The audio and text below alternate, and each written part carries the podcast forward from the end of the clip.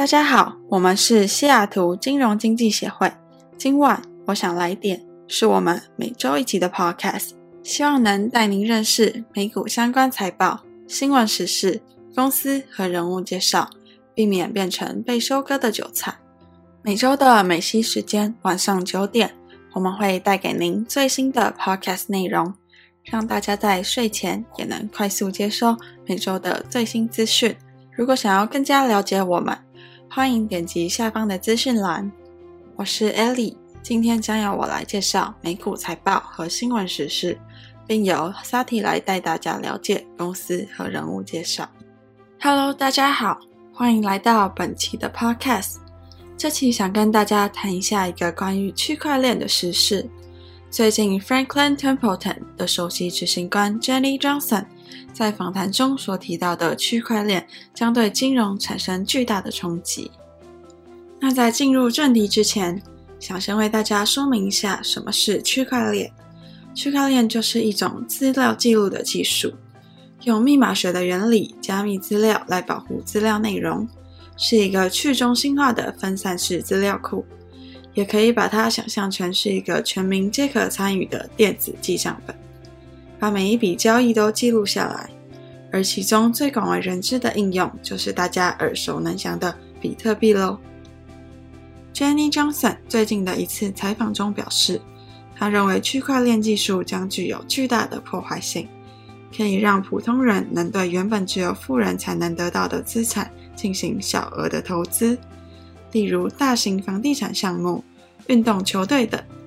但他表示，因为加密货币的波动性特点，他对区块链的热情并没有延伸到比特币。Jenny Johnson 是 Franklin Templeton 的创始人 Rupert Johnson 的孙女。她在八十年代末加入 Franklin Templeton，在担任过各种行政后，她于去年的二月成为了 Franklin Templeton 的首席执行官。在访谈的过程中，他表示，目前区块链正处于非常早期的阶段。代币化和区块链技术将会对金融服务业造成巨大的冲击。也许大部分人们可能无法理解这可能会带来多大的冲击。毕竟，就连他的团队，光是想了解这对金融业的影响有多大，也花了很多的时间。他还用一个例子来向大家解释关于房地产代币化的概念。假设你拥有帝国大厦，把它卖给一百万人。然后他们可以在没有产权公司和所有这些中介机构的情况下去交易，那你可能会得到更高的回报，因为你可以把它卖给更多的人，而这整个合同，包括谁要管理那栋建筑等细节，都已经内置在了代币当中。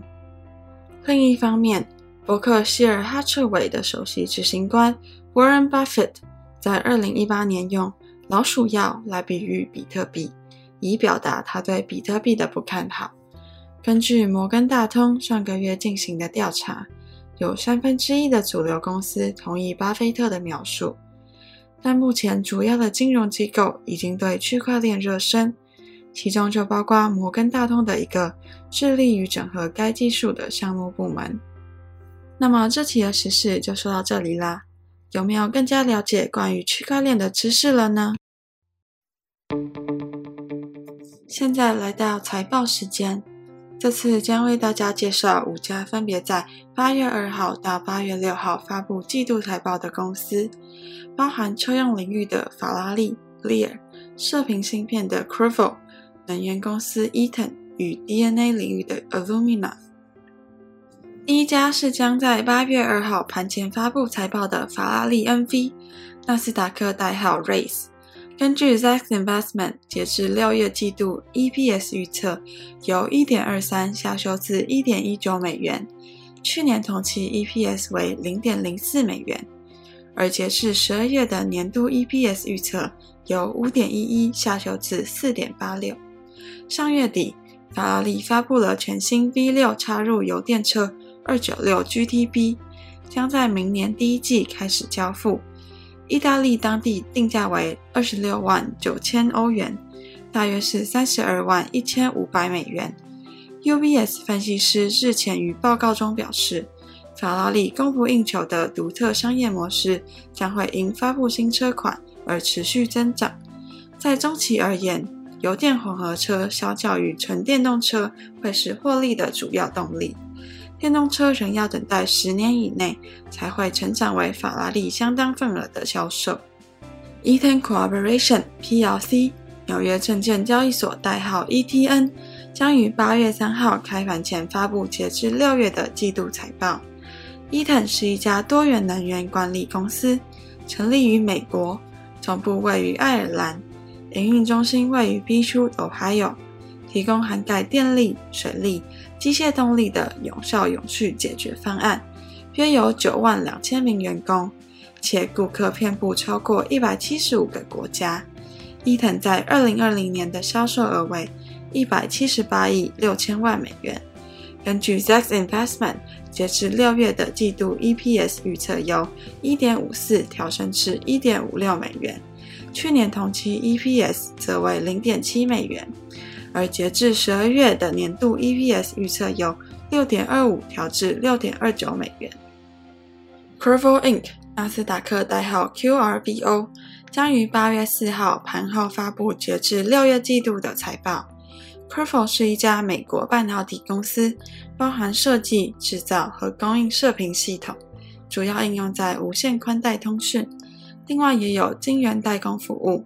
在六月底，Qorvo 宣布，在未来两年将在爱尔兰招募一百名高阶技术工程师，以投入全球 Ultra Wideband，也就是常听到的 UWB 超宽带产品，在都柏林和科克的研发。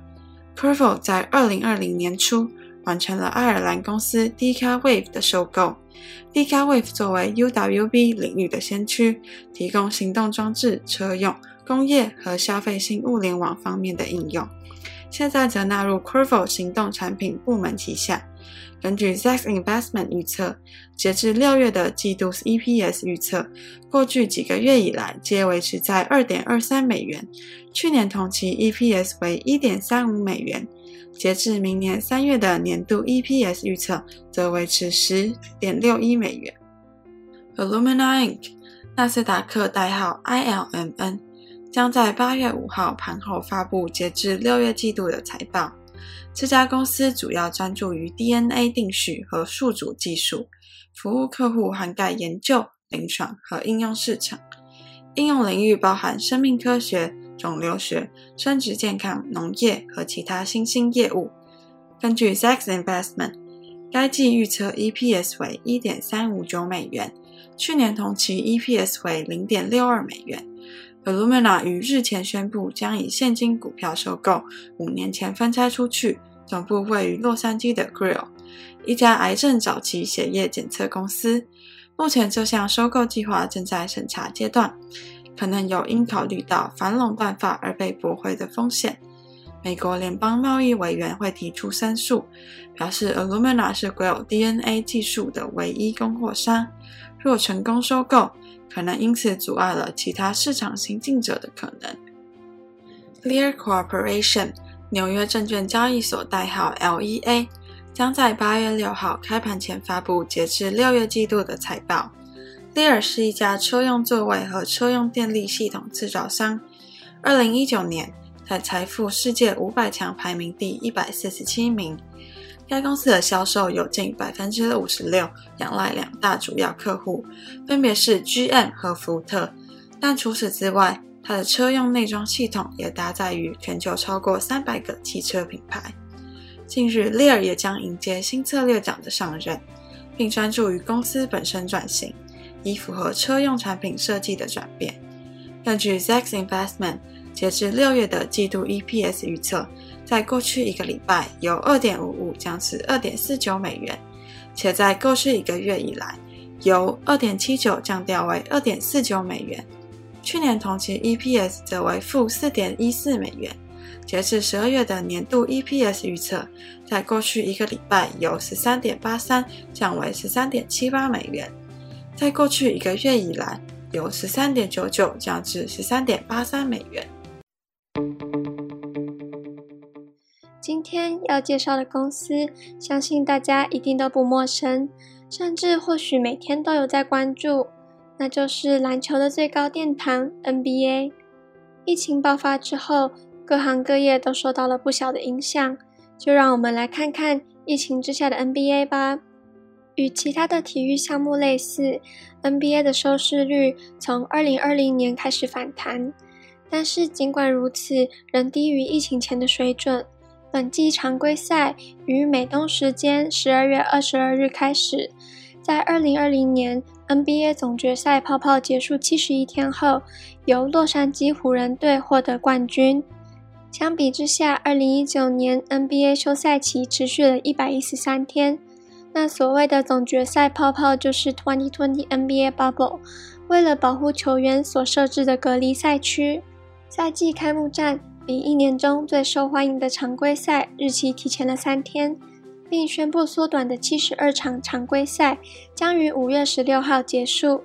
因此，这七十二场比赛在一百四十五天内进行，平均每支球队每隔一晚进行一场比赛。尽管有一连串的明星球员受伤，还有三十一场比赛被推迟，但是所有的一千零八十场预定的比赛都还是有打完。随着疫情的爆发，二零一九年到二零二零年的赛季，NBA 的收入同比下降了十五 percent，降至八十三亿美元。紧凑的赛程导致伤病增加，最明显的就是明星球员的伤员增加，其中的伤者。包括有机会成为冠军的湖人队的 LeBron，还有 Davis。其中 LeBron 更在 Twitter 上面指责赛季的压缩导致众多球员受伤。现在让我们再来看看 NBA 的收视率。ABC、ESPN 和 TNT 播出了一百六十八场常规赛，其中有三十三场是湖人队的比赛。比赛平均有一百三十二万观众，比二零一八年到二零一九年疫情前的一百七十五万下降了二十五 percent。ESPN 上的 NBA 比赛平均观众一百一十九万，比二零一九年到二零二零年下降了十 percent，也比二零一八年到二零一九年下降了二十五 percent。TNT 的平均观众人数为一百二十二万。比上一季下降了七 percent，也比二零一八年到二零一九年下降了十八 percent。至于收入的部分，今年是 NBA 与电视合作伙伴 Disney 还有 Turner 签订为期九年、两百四十亿美元协议的第五个赛季。据报道，目前的协议于二零二五年到期，到期后 NBA 将寻求为期九年的七百五十亿美元协议。据估计，每个赛季将有八十亿美元，将是目前协议年度费用的三倍之多。NBA 和 Disney 与 Turner 自二零零二年到二零零三年以来一直是合作伙伴。据报道，NBA 希望继续保持与这些电视台的合作关系。NBA 还与腾讯控股公司签署了十五亿美元的协议，用于中国的视频点播、串流媒体和其他的连接。由于 NBA 有众多的年轻观众，比赛可收取高额的广告费率。在季后赛期间，预计 TNT、ESPN 和 ABC 将赚取五亿美元的广告销售额。NBA 总决赛，ABC 可能会产生二点五亿美元的广告资金。此外，IEG 估计 NBA 与包括十三个新赞助商在内的营销人员的赞助交易创下了历史新高的十四点四亿美元。另一个收入则来自球衣的贩售，据估计，NBA 球队总共赚了一点五亿美元。一些球队在二零二零到二零二一赛季的收入超过两千万美元。此外，随着运彩的发展，五月份 NBA 和 Turner 和 BetMGM 一起推出了 NBA Bet，内容包括 NBA 电视台每周播出半小时的节目，以及在 NBA.com、NBA App 和社交媒体平台上的内容。NBA 在二零二零年到二零二一年赛季开始时，有一百零七名国际球员来自四十一个国家。这代表着连续第七个赛季有超过一百名国际球员。此外，所有三十家特许经营公司的名单上至少有一名国际球员。随着一些明星球员来自海外，国际市场上的 NBA 比赛收视率一直在上升。在二零二一年季后赛的第一轮中，收视率比二零二零年增长了十三 percent。此外，NBA 宣布，NBA 联盟通的观众在季后赛中比去年增长了二十二 percent，也比二零一九年增长了二十八 percent。接下来，NBA 计划将附加赛于二零二一年或是二零二二年回归。NBA 专员亚当·希尔弗也指出，附加赛使常规赛更具竞争力。在二零二零年到二零二一年赛季的最后两周，三十支的球队中，有二十四支球队参加了季后赛，附加赛也受到球迷的欢迎。ESPN 上，明星云集的湖人队和金州勇士队比赛平均有五百六十万观众，是六场外加比赛中最高的。总裁 Adam Silver 也一直支持季中锦标赛，以提高球迷的兴趣。该模式将以欧洲足球联赛为基础。可以将常规赛从八十二场比赛缩短到七十八场比赛。目前也正在考虑举办一场八支球队的锦标赛，有三轮单淘汰赛。获胜的每个球员将获得一百万美金。任何季中锦标赛最早也要等到二零二二年或是二零二三年才能举行。大家对于附加赛的回归以及 NBA 对抗疫情的措施有什么样的想法呢？欢迎与我们分享哦。接下来我们要和大家分享的人物是 Oracle 这家公司创办人之一的 Larry Ellison。首先，让我们来简单的介绍一下 Oracle 这家公司。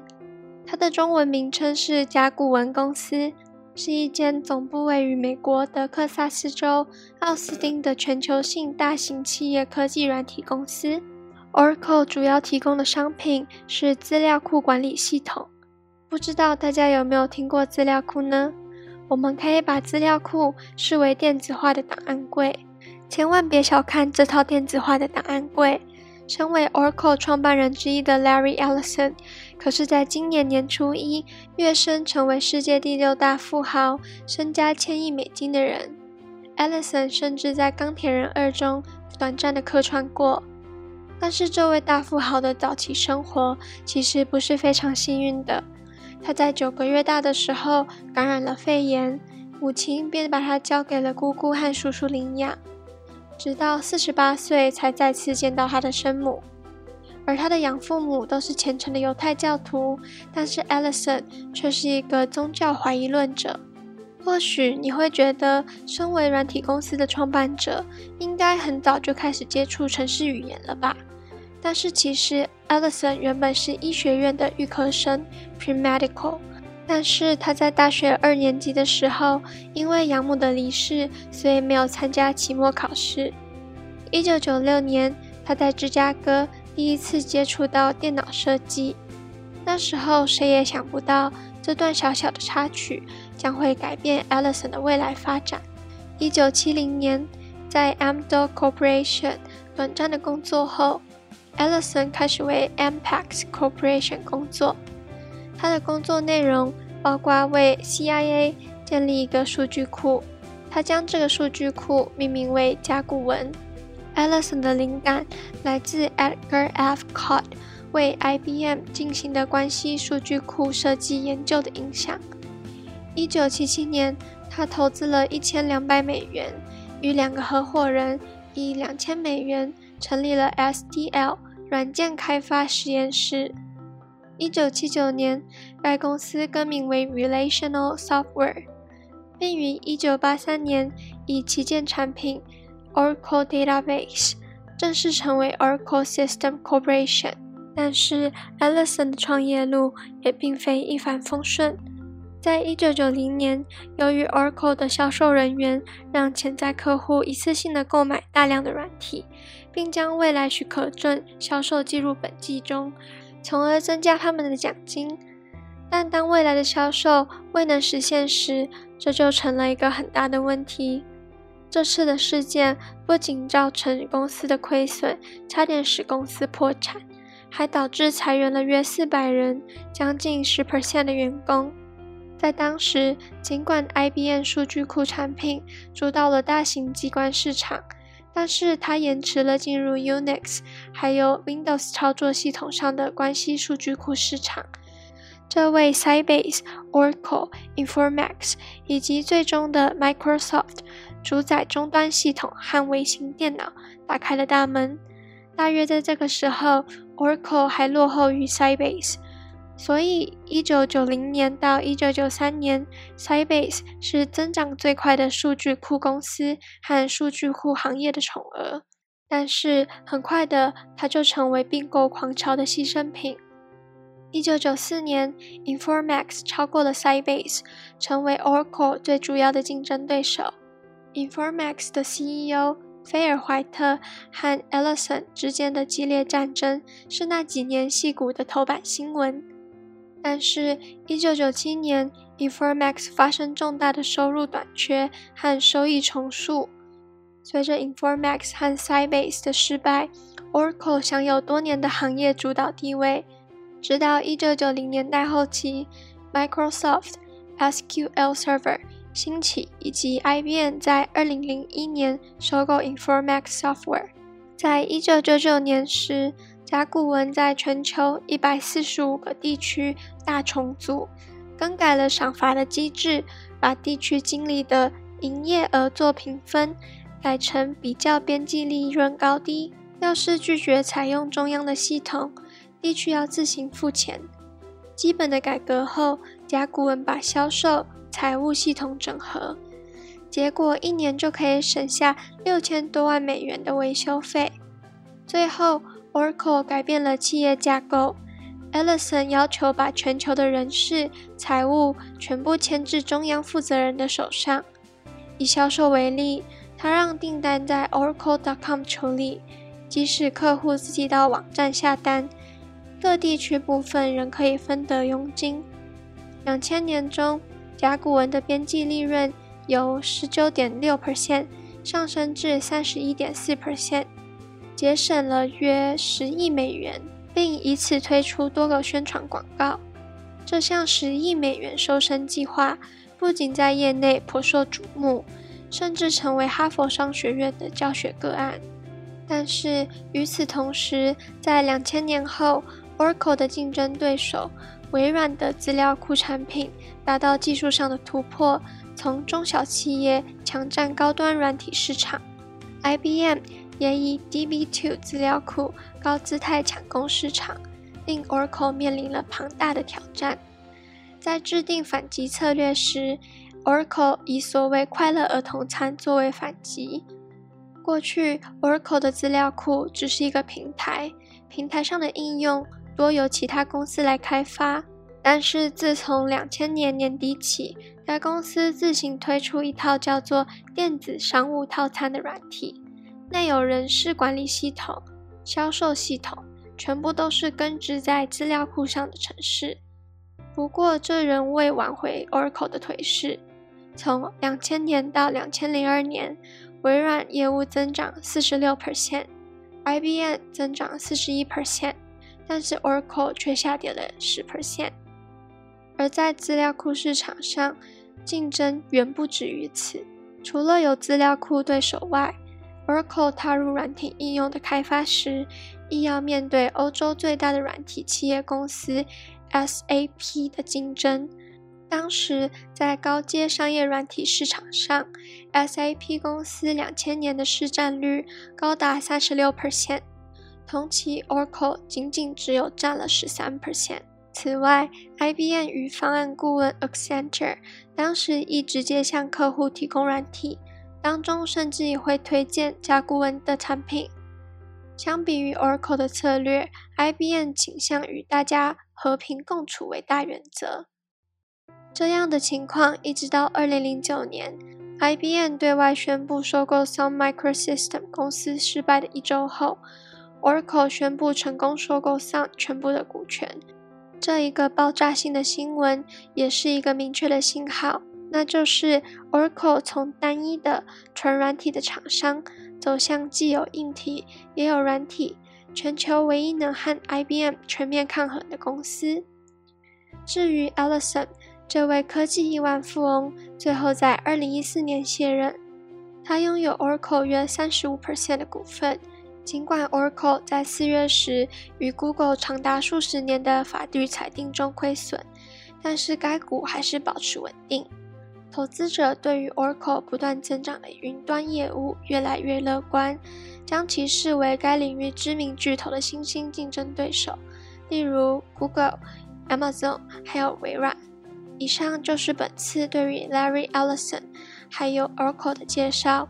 听完后，有没有激起你开始学习程式语言，成为下一个软体富豪的想法呢？你认为 Oracle 的前景如何呢？如果有什么样的想法，都欢迎透过我们的各个社群平台和我们分享哦。我们是晶晶会，下次再见，拜拜。